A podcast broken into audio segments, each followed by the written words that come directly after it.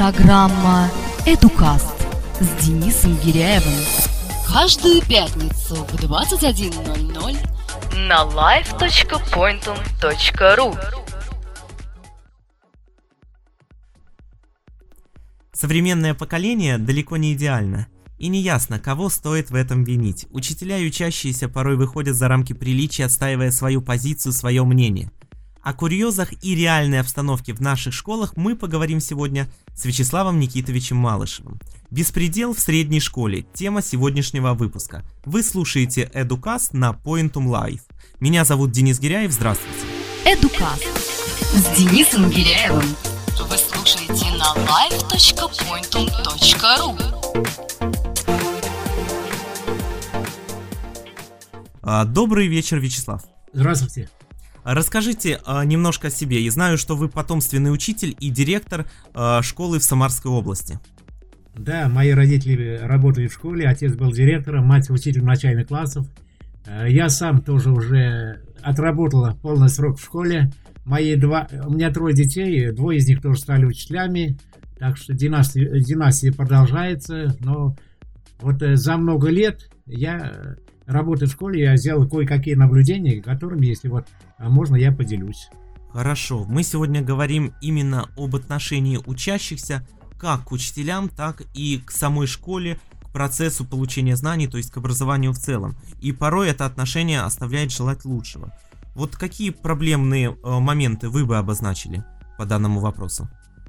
В настоящее время э, в школе наблюда- наблюдаются такие явления, когда э, все законы, это э, в том числе Конституция России, закон об образовании в России, Семейный кодекс, э, закон об основных гарантиях прав ребенка от 98 года, э, Конвенция о правах ребенка и так далее. Они все написаны так, чтобы сделать акцент на правах ребенка. И дети наши уже это поняли. И выросло целое поколение детей, а, у которых много прав и которые никак не чувствуют а, ответственность ни за что. Вот я об этом хотел поговорить.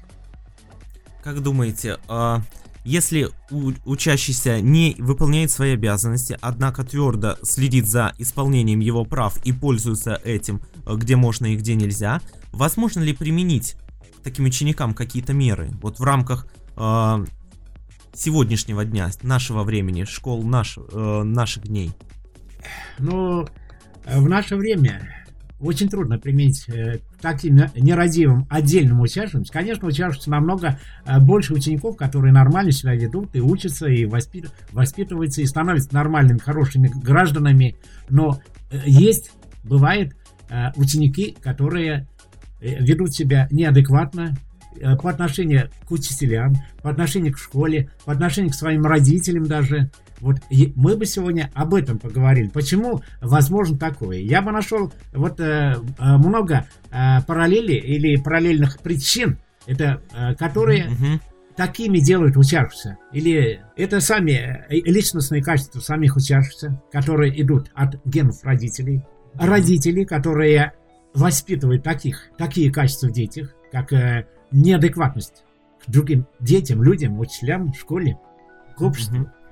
И, и, э, в школе и в учителях, вот как Гай Германика показывала, какие там учителя были в ее школе, где она училась. Наверное, возможно, и такие учителя, хотя я лично их не видел. Но и самая главная причина, которую я хочу сегодня выделить, это вот а, несовершенство законов, которые а, учащимся однобоко дают только права и почти не приписывают никаких обязанностей и ответственности.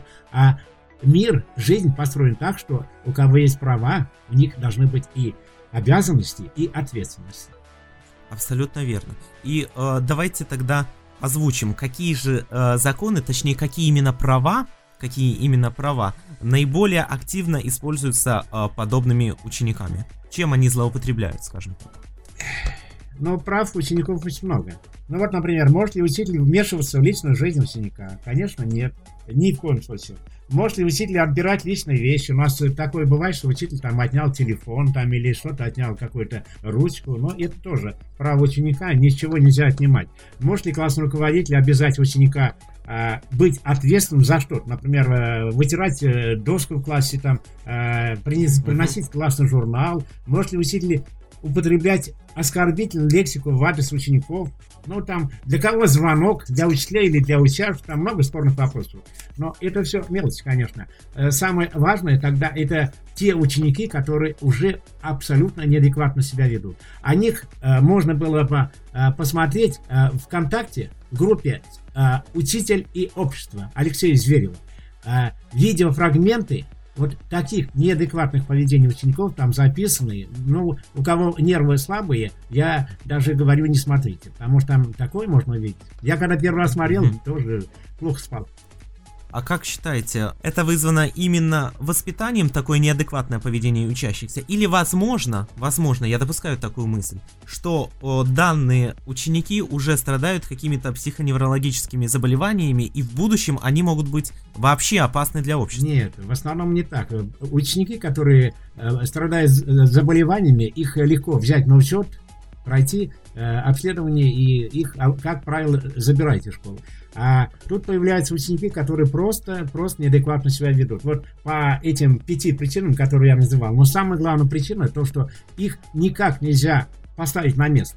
Потому что ученик, который неадекватно себя ведет, он мешает не только себе, он мешает другим ученикам учиться. Другие пришли, чтобы учиться, получать знания. А если все, вот, вот. весь урок учителю приходится а, обращать внимание на одного ученика или двух, которые там то ли посмеиваются, то ли матерятся там, то ли э, что-то другим чем-то играют, или просто встает и выходит из класса. Вот я про таких. Я понял. То есть они, по сути дела, мешают э, даже не только своим одноклассникам учиться, но и учителю вести урок. Э, это первое. Далее. Таким образом, получается, что в рамках существующего законодательства, э, касающегося сферы образования, э, на них нету права? На них нету права. Это в российских школах. Я вот не знаю, как в Беларуси, но в российских школах... По сути дела, у нас э, эти направления законодательства об образовании, что в России, что в Беларуси, что в Украине, практически идентичны. Одинаково. Ну, у нас есть закон о образовании, вот с поправками от 10, 2010 года. И все уставы школ, конечно, тоже той части, где ответственность учащихся, они переписаны с этого закона. И единственный вариант э, здесь там, что ученика можно исключить из школы решением совета школы, педсовета школы, ну, после написав приказ администрации написано. Но весь вопрос в том, что э, это должно подтвердиться согласием родителей. В какой родитель даст это исключать своего э, ребенка из школы, если э, они, как правило, бывает защищают. Э, э, дети такими становятся. А вторая причина, что родители неправильно по отношению к школе, по отношению к детям себя ведут. А первое время бывает, защищают они детей, а потом уже они же просят у школы защиты от своих детей. Вот у меня на практике бывало, бывало такое, я могу рассказать. Ну правильно, по сути дела, все идет из семьи, из воспитания именно со стороны родителей. А дальше это все уже развивается и э, по сути дела, эти качества в учениках просто э, закореневают, и получается такая деградация э, мало... некоторых, да? Некоторых, некоторых отдельных э, молодых. конечно. Их мало, но да. они все-таки встречаются. И уже да, даже стали в сельских школах встречаться. Обычно они в больших городских школах встречались. Ну, тут причин, говорю, много. Но главная причина, конечно, родитель, э, будучи, может быть, э, показать, как он сильно любит своего ребенка, приходит в школу, вмешивается а, в учебный процесс, э, чем нарушает а, права учителя. Учитель есть право, что никакой родитель в учебный процесс не имеет права вмешиваться. Они вмешиваются, потом начинают упрекать. Ну, как сейчас вся страна делает. Говорят, э, все сейчас самые хорошие учителя, они не в школе. Ну, это с улицы. На улице все умеют учить, воспитывать. Но вот в школе не всегда все получается. Но и э, вина в этом не только учителей, хотя есть и учительская вина. Соответственно, поскольку вы являетесь директором школы, и вы сами сказали, что можете рассказать какие-то случаи из практики, думаю, что вы сталкивались либо даже на своих уроках, либо э, по рассказам коллег, э, учителей вашей школы, таких случаев вы видели немало. Э, поделитесь несколькими. Давайте обсудим. Ну, может, мальчик пришел, например, из городской школы, в нашу школу деревенскую. У нас вообще больше половины детей э, это э, приходят из городских школ, из ближайшего города. Как, э, ну, знаете, что в селах детей мало. Мы вынуждены принимать. э, мальчик пришел э, и первый же год начал себя плохо вести. В чем это заключалось? Ну, заключается в том, что то не заходит на урок, то на уроке там из себя кого-то строит, э, но мешает провести, э, проводить урок, организовать учебный процесс. Э, когда вызывали родители, родители, как, как, как правило, у них или один родитель, или вообще нет родителей, у таких ребят, но вызвали бабушка, опекун. Бабушка, ну, стала кричать на всех учителей и на директора, почтили матом. Вы вот говорит, несправедливо относитесь к моему Саше там и так далее. Но через год эта же бабушка уже пришла в, в это директорское уже просить наоборот защиту от своего Саши. То есть вот э, э, э, если ученик, учитель, директор что-то делает неправильно, то они должны понести наказание, независимо от учителя, ученика это или директора. Вполне логично, но в то же время нельзя допускать по отношению к учителям или э, по отношению к директорам э, подобного э, отношения со стороны как учащихся, так и родителей. Мы говорим, что ученики знают свои права. Почему бы учителям, да, не рассказать, не объяснить их права и требовать их полного соблюдения? Ведь это же ненормально, когда одна сторона четко знает и представляет свои права и этим пользуется, а вторая сторона это, э, как я прошу прощения за выражение, беспомощные кролики, в общем-то. Да, такое часто бывает. Но это бывает и по вине учителя, когда учитель не умело строит воспитательный и образовательный процесс. Ну и э, иногда бывает так, что учитель, может, и не имеет права заниматься а, обучением, воспитанием, потому что личностные качества учителя э, такие, что с ними в школе близко нельзя подходить. Такое тоже бывает, наверное, вот как у Германики в этом фильме так было. Ну вот, например, простая ситуация. Э, как возникает конфликт? Э, позавчера по физике пройден тему «Второй закон Ньютона».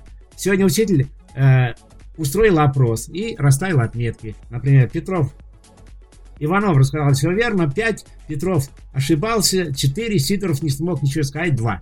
Вот, вот это правильно или неправильно? Но вот с моей точки зрения, Опять это, это, это уже неправильно. Это уже вопрос э, подхода к нашей системе, от э, системы оценивания учащихся. Я, э, у меня очень свое отношение э, по этому вопросу. Я уже высказывал в одном из выпусков нашей программы о том, что обучение должно э, постепенно переходить на э, безоценочную все-таки подоплеку. От, э, должна быть лишь оценка какого-то результата, результата за определенное время. Ведь оценка, э, которая выставляется сиюминутно на данном уроке, естественно, она просто э, Зрительную память убивает у учащихся. Зрительную память, убивает, слуховую может Да, проверить. учащихся желание э, вообще дальше работать, и поэтому многие учащиеся боятся ходить в школу. Что они, допустим, вот по какой-то причине, ну бывает же всякое, да?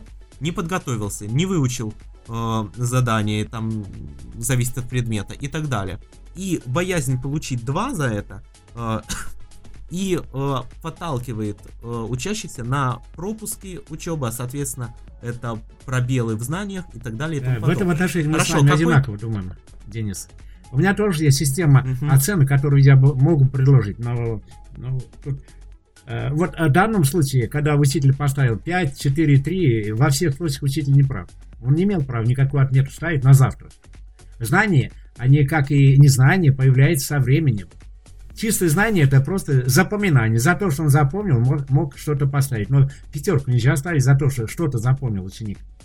Или двойку абсолютно... тоже нельзя за это же ставить. Что-то еще не абсолютно, запомнил. Абсолютно верно. Должна быть более комплексная проверка знаний. Соответственно, возникает вопрос, возможно ли в ныне, при э, нынешних э, условиях то есть по той системе выставления оценок, которую нам навязывает система образования, э, реализовывать то, о чем мы с вами говорим. По-моему, нет. Нет, нет, конечно. Я вот, например, вы предлагаете безоценочную систему, а я предлагал бы э, другую систему. Э, открытый, принцип открытости отметок до до окончания четверти или триместра, там, ну, как организована учеба в школе. Это, этот способ, э, он ну, четверти, до конца четверти отметки должны быть выставлены, ну, вот один вариант. Но угу. отметка должна быть открытой. Ну, как бывает, если вот по закону Ньютона, э, по второму закону рассказал ученик там на 3, это что означает? Если учитель 3 уже поставил, Это означает, учитель говорит, да иди ты от меня, я от тебя отвязываюсь по этой теме. Ученик тоже думает, что и эту тему уже дальше не надо учить, она все пройдена. А вот если система открытой отметки, когда ученик ежедневно или еженедельно имеет право дополнять, но так и происходит. Знание же оно не приходит сразу, оно накапливается постепенно. Ну, когда делаем задачи, Абсолютно. решаем, лабораторные решаем, знания много, многократно. Одни говорят, другие говорят, спорим, доказываем и так далее. И вот через некоторое время, через обычно пару недель, вот эти э, услышанное, увиденное и прочувствованное, оно появляет, превращается в знание, умение или даже перенос. Вот тогда можно говорить о том, чтобы можно оценить. А так на второй день, когда поставили отметку, ну это глупость. Абсолютно верно. Э, Я бы, например, рекомендовал многим учителям использовать такую систему на данный момент в прак- на практике. Хотя, опять же, это противоречит определенным э, нормам да, э, нашего законодательства об образовании. Однако, все же, э, ну, я на, при- э, на примере своего предмета математики расскажу. Отдельный журнал для учащихся. Э, ну, учи- отдельный журнал учителя э, для каждого класса, но чтобы учащийся мог посто- иметь постоянный к нему доступ. То есть, когда надо, он приходил, э, говорил, можно я посмотрю, какие у меня оценки. Соответственно, в журнале отображаются оценки, за что он их получил. Соответственно, там, например, колонка самостоятельная работа по такой-то теме, там вторая колонка такая-то тема и так далее.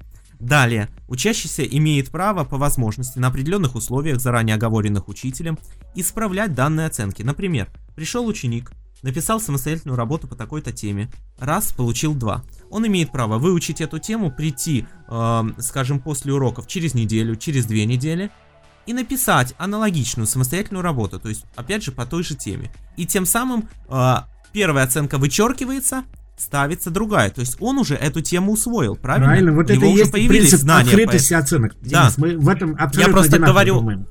Я просто говорю, да, о механизме реализации. Это можно делать сейчас. В общем-то, так я пытался делать как, э, в том году, первый год работая. Э, однако возникает э, еще один интересный нюанс. Э, да, те учащиеся, которые заинтересованы в обучении, они заинтересованы в знаниях, я подчеркнул. Соответственно, они этим пользуются, они э, получают оценки лучше, и это замечательно. Дальше сразу мы видим, кого вообще не интересует предмет. Это те, кому 2-3 все равно, но лишний час потратить на то, чтобы подготовиться и потом написать, нет, это не для них. То есть сразу э, мы видим э, данный косяк класса. А, но, к сожалению, такой минус присутствует. Да, вот в этом отношении Мы даже... должны выставлять оценки в журнал изначально. С начала четверти у нас должна быть э, определенная э, заполненность клеточек журнала Во. оценками. Соответственно, если мы поставим уже в официальный вот этот журнал, да, оценку, то там мы ее можем исправить только, я не знаю, каким-то Никак э, нельзя подпольным исправлять. методом типа лезвия и так далее. Да, ну исправлять Денис, это дела- самая главная беда школы, что вот эти журналы требуют наполняемости журналов. Когда я писал педагогический проект об открытости оценок, в этой системе отметка появляется только к концу четверти триместра. Вот. Э, Когда мои друзья послушали вот этот, ну, я зачитывал этот проект, а, они все сказали, это неправильно, отметки должны накапливаться в журнале. Я говорю, а кому от этого польза? Есть кому-нибудь польза? Они говорят, Никто не мог ответить, почему. Я говорю, ну зачем их э, раньше времени ставить, когда ученик еще работает по теме? Никто не смог объяснить. Но, говорит, все требуют, э, оценки должны быть выставлены. Тем более, вот помните, недавно в Санкт-Петербурге, когда Матвиенко была, она требовала, если тема пройдена, на третий день отметка должна быть и в текстовом журнале, и в электронном выставлена. Но это глупость. Абсолютно согласен. И э, что самое интересное, как правило, ответ, ну вот я э, говорю по себе, на вопрос «зачем?», на вопрос «зачем?», ответ всегда один. И причем Надо. даже не важно, о чем идет речь. На вопрос «зачем?», да, потому что так Надо. надо, или потому Никто что не так может положено. объяснить, кому надо. Но почему так положено, да, и кому это надо, это остается вопросом. Вот еще один вопрос, Денис, пока раз это коснулись, это оценивание знания. Вот ученик принес это э, задачу, говорит, э, я решил задачу, раз задачу решил, это значит уже второй этап, первый там знание, второй умение, он сумел применить знание, как будто бы. А я говорю, не ставлю тебе отметку. Потому что я ставлю не за ответ, который правильно или неправильно записан, а за то, чтобы ты при мне решил аналогичную, ну, по сложности, по структуре задачу. При мне решил. тогда вопрос уже будет исчерпан. Ученик э, поймет, что это справедливая оценка будет за решение данной задачи. Но а принесенные ответы это ерунда. Это я даже не знаю, зачем они кому нужны. Я абсолютно согласен. Домашнее задание я бы контролировал таким образом. Сделано, если сделано, то как сделано, либо не сделано. Соответственно, если оно не сделано вообще, то должна последовать какая-то мера, чтобы ученик потом его сделал. Не обязательно мера в форме оценки, да, это может быть какая-то временная, вот э, по нашей системе это возможно, да, мы ставим, например, 2 балла, ученик делает домашнее задание, например, там на один номер больше, на одну задачу больше, ну, все зависит от предмета и тогда приносит, показывает, что вот, извините, я тогда не сделал. Соответственно, эта оценка вычеркивается, все нормально. Но ставить, выставлять э, в журнал столбики оценок за то, что ученик дома решил, неизвестно кто решил, да. реально. За что? Это абсурд. Да. Хорошо, мы немножечко с вами отвлеклись от темы, и все-таки давайте э, вернемся. Итак, э, неадекватное поведение учащихся. Вы э, рассказали об одном из случаев возможных. В то же время э, я могу от себя добавить э, на моей практике, когда учащийся посреди урока садится в проходе между партами на пол, это нормально, и говорит, я так буду сидеть до конца урока. Я говорю, сиди, ради бога. Все, главное, э, это хотя бы, хотя бы что уже не шумит. Это уже хотя бы, сиди. Но это неадекватное поведение, это не уважение ни к одноклассникам, ни к учителю, ни вообще к школе, то есть заведению, где она находится. Это ненормально. Соответственно, возникает вопрос, как вы считаете, какие есть пути решения этой проблемы? Как бороться? А, пути решения в России только один путь. Надо изменить законодательство. А, статью 19, пункт 7 статьи 19 это закон о образовании, где ученики, которые а, неоднократно, то есть два и более раз нарушают процедуру, процесс ведения учебного учебный процесс нарушает, но урок, по-другому говоря. Вот их надо исключать из школы. И, и самое главное, э, статья, она написана нормально. Это по решению педсовета. Педсовет никогда просто так никого не будет исключать. Но, когда уже дальше невозможно терпеть этого, проделка этого ученика, надо исключать и их помещать в другие специальные учебные заведения, как раньше было при Советском Союзе. Но в этой статье вот изъять нужно всего-то согласие родителей. Слова. Остальное там все нормально. Тогда бы ученики уже знали, что нельзя неправильно себя вести в школе. Надо есть и права, и обязанности. Я, я за то, чтобы соблюдать права учеников. Все, всемерно. Но они должны нести ответственность тоже, если неадекватно себя ведут. Я абсолютно согласен. А, однако я бы э, данную меру даже ужесточил. Я бы а, а, ввел закон о том, что школа имеет право отчислять, отчислять учащихся, скажем, там после первого предупреждения. То есть раз, ну всякое бывает, ученик получает предупреждение. Два, следует отчисление, причем не по решению совета в конце четверти или в конце полугодия, отчисление по решению совета, который собирается тут же, причем совет э, не обязательно собирать там весь педагогический коллектив школы, достаточно э, учителей, э, которые преподают в данном классе, плюс администрация школы, этого вполне достаточно. Принимают решения, э, обсуждают данного учащегося, почему так произошло. Если это э, с его стороны, опять же повторил, э, повторилась вина его, отчисление. И тогда, поверьте, пройдет волна э, таких отчислений может год-два, и я уверен, потом такие случаи станут редкостью. Потому что уже все будут знать, что если вдруг они, не дай бог, нарушат нормы поведения нормального человека, вот подчеркиваю слова нормальный человек, нормальный человек так делать не будет, то они будут отчислены. Ну, это я тоже так думаю, но я думаю, более, э, чуть мягче немножко. Не надо слишком так да, жестко да. помочь. Но я опять, уже старый да. человек, и мне кажется, э, все-таки до последнего надо э, ученика этого испытывать. И, и собираться тоже нужно всем коллективам, педагогическим коллективам. Но если школа очень большая, может, действительно, как вы. Но вот, типа, нашей школы, там у нас 20 человек всего, весь педколлектив собирается, обсуждает, и к этому привлекать совет школы, который состоит из родителей, из социума, из представителей э, управления образования и так далее. Вот э, после этого вычислять, конечно, потому что бывает всякое, школа тоже может перегнуть палки. Э, вот мне, например, будет казать, что ученик очень там плохие поступки делает, а может я уж так запал на него.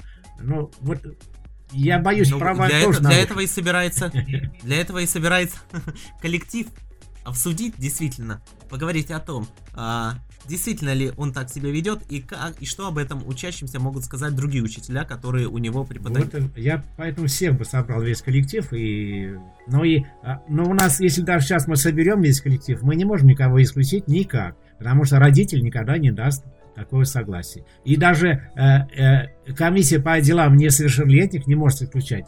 Потому что опять им тоже нужно согласие родителей. И ученик запросто говорит, я иду прокурору, там, я на вас жалобу напишу. И действительно идут, пишут. И тогда уже там другие реалии будут совсем. Вот я прошу, э, попросил бы это депутатов изъять из э, пункта 7 статьи 19 закона образования вот это согласие родителей. И все. Остальное там уже технические вопросы остаются. Это уже будет существенный шаг вперед улучшению ситуации. А, хорошо, давайте представим такую ситуацию. А, идет урок. А, соответственно, в, классы, в классе а, самый разнообразный контингент, да? То есть класс не профильный, а общеобразовательный. В России еще есть профили, и это большой плюс. Кстати говоря, российской системы, что в России существует еще профильное образование. В Беларуси его несколько лет назад э, упразднили. Соответственно, э, как считаете, на кого в первую очередь должен ориентироваться учитель? Чтобы какого-то э, неадеквата, который пришел посидеть, отсидеть свой срок нога за ногу, просто потому что ему так нужно ходить в школу, и которому, по сути дела, до лампочки знания и предмет, который ему преподается. Как вы считаете, э, учитель в первую очередь должен ему впихнуть в голову, я не знаю, там хотя бы какие-то азы, чтобы он имел хотя бы три, или все-таки ориентироваться на средний косяк класса и э, давать знания, которые будут актуальны прежде всего для остальных. Я считаю, что э, нужно ориентироваться на большую часть учащихся, то есть на тех, кто пришли за знаниями, на них ориентироваться. Ну, конечно, на большую часть, но все-таки я в этом вопросе есть понятие дифференцированного подхода к каждому ученику класса, и поэтому... Э... А если необходимость учителю распыляться на этот дифференцированный подход, если ученик не пришел не учиться, и он всеми правдами и неправдами отталкивает знания, которые ему пытаются дать. Если необходимость учителю ну, вот, я не знаю, вот, вот дифференцированно... Я в этом году взял пятый, пятый класс, математику преподаю. Э, были это четвертый класс уже пришли это два мальчика. Они, в общем, предполагал, что они двоечники. Андрей звать и Артур. Э, вот э, сейчас этот Андрей, который вообще даже сидеть не умел, лежал он на парте и так далее. Сейчас он, я его тяну на четверку. Кстати, он мне недавно в любви признался. А его бабушка до этого, 1 сентября пришла на меня матом кричать что вот э, э, вы не учите моего Андрея. Это э, у Андрея мама живет в другой области, а у бабушки живет он в нашем селе. И вот сейчас Андрей признался в любви, он на каждом уроке сидит рядом со мной за столом учителя. Я ему постоянно помощь оказываю. А второй мальчик, он еще более э, развитый оказался. Ну, мог бы двойсники, двойсником стать, но он хорошист уже, Артур. Вот. Но у него, я всегда критикую, говорю, Артур, у тебя это э, ты, говоришь, симпатичный мальчик, красивый мальчик, а пишешь, как курица лапой вот по навозу ходит. Никак у него э, с, э, с чистописанием не выходит. А вот математика он решает на 4. А, а могли бы стать двойственником, если бы я на них внимание обратил. Ну, я вот ну, стараюсь Кстати, обратите внимание, я против э, навешивания ярлыков. Очень часто э, такое встречается, я думаю, во многих школах, э, когда учитель знает, ага, там ему, например, сказал предыдущий учитель, или он сам, например, уже привык, что этот ученик двоечник. И, соответственно, по инерции, даже если есть возможность данному учащемуся поставить хорошую высокую оценку, все равно у него идут э, очень низкий балл. Это навешивание ярлыков со стороны учителей, и я считаю, что это недопустимо. Э, сегодня пришел, получил 2, пусть двоечник, получил 2, получай 2. Пришел завтра, ответил на 10, или в России на 5 баллов, соответственно, получай 5 баллов, потому что ты их заслужил. И неважно, что ты двоечник. Но, к сожалению, эти ярлыки, они остаются учащихся, и пока они порой не поменяют школу, ситуация со стороны учителей не изменяется.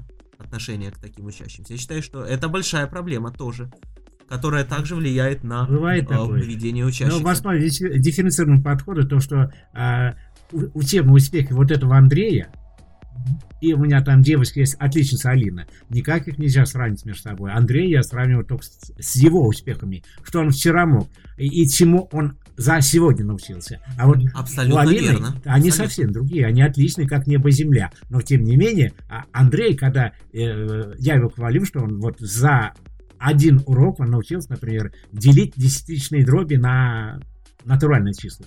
Вот. Он знаете, как радуется этому. А для Алины это уже давно пройденный этап.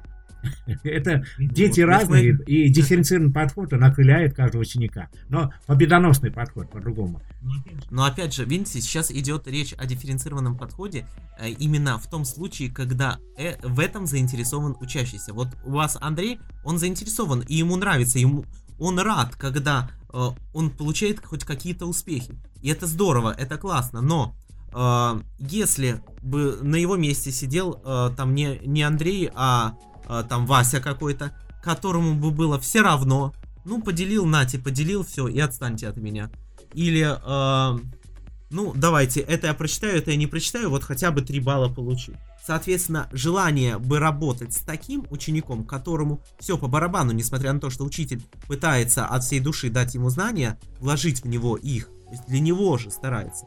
Если бы ему это было по барабану, то и учитель, я считаю, не должен потом тратить свои силы и энергию, чтобы подходить к нему, к единственному человеку из класса индивидуально.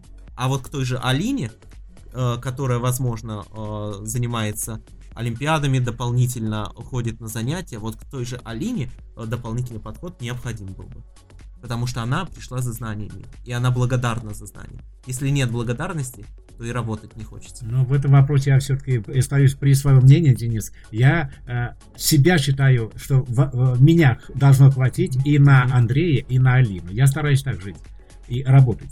Потому что из Андрея вырастает нормальный рабо- работяга, может, он найдет себе место. А Алина, наверное, может научным работником стать. Поэтому я должен, меня, меня должно как учителя хватить и для Андрея, и для Алины. Я так подхожу.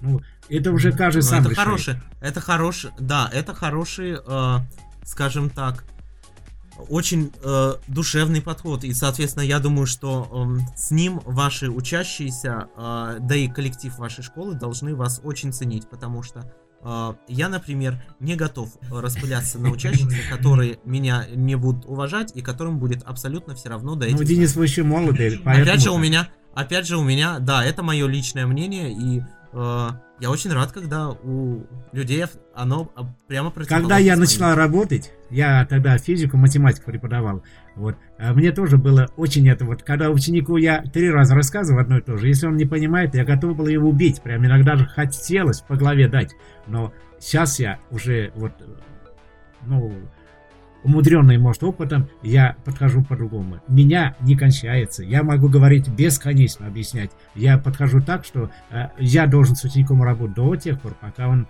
не поймет, что хотят от него или чему мы учим. Поэтому меня не кончается. Я, я большой, широкий, толстый, наверное. Я так думаю. Какой бы, да, какой бы вы дали а, совет учащимся, о, учителям, которые сталкиваются с... Это последнее, что хочу спросить в этой программе, потому что время у нас подходит к концу.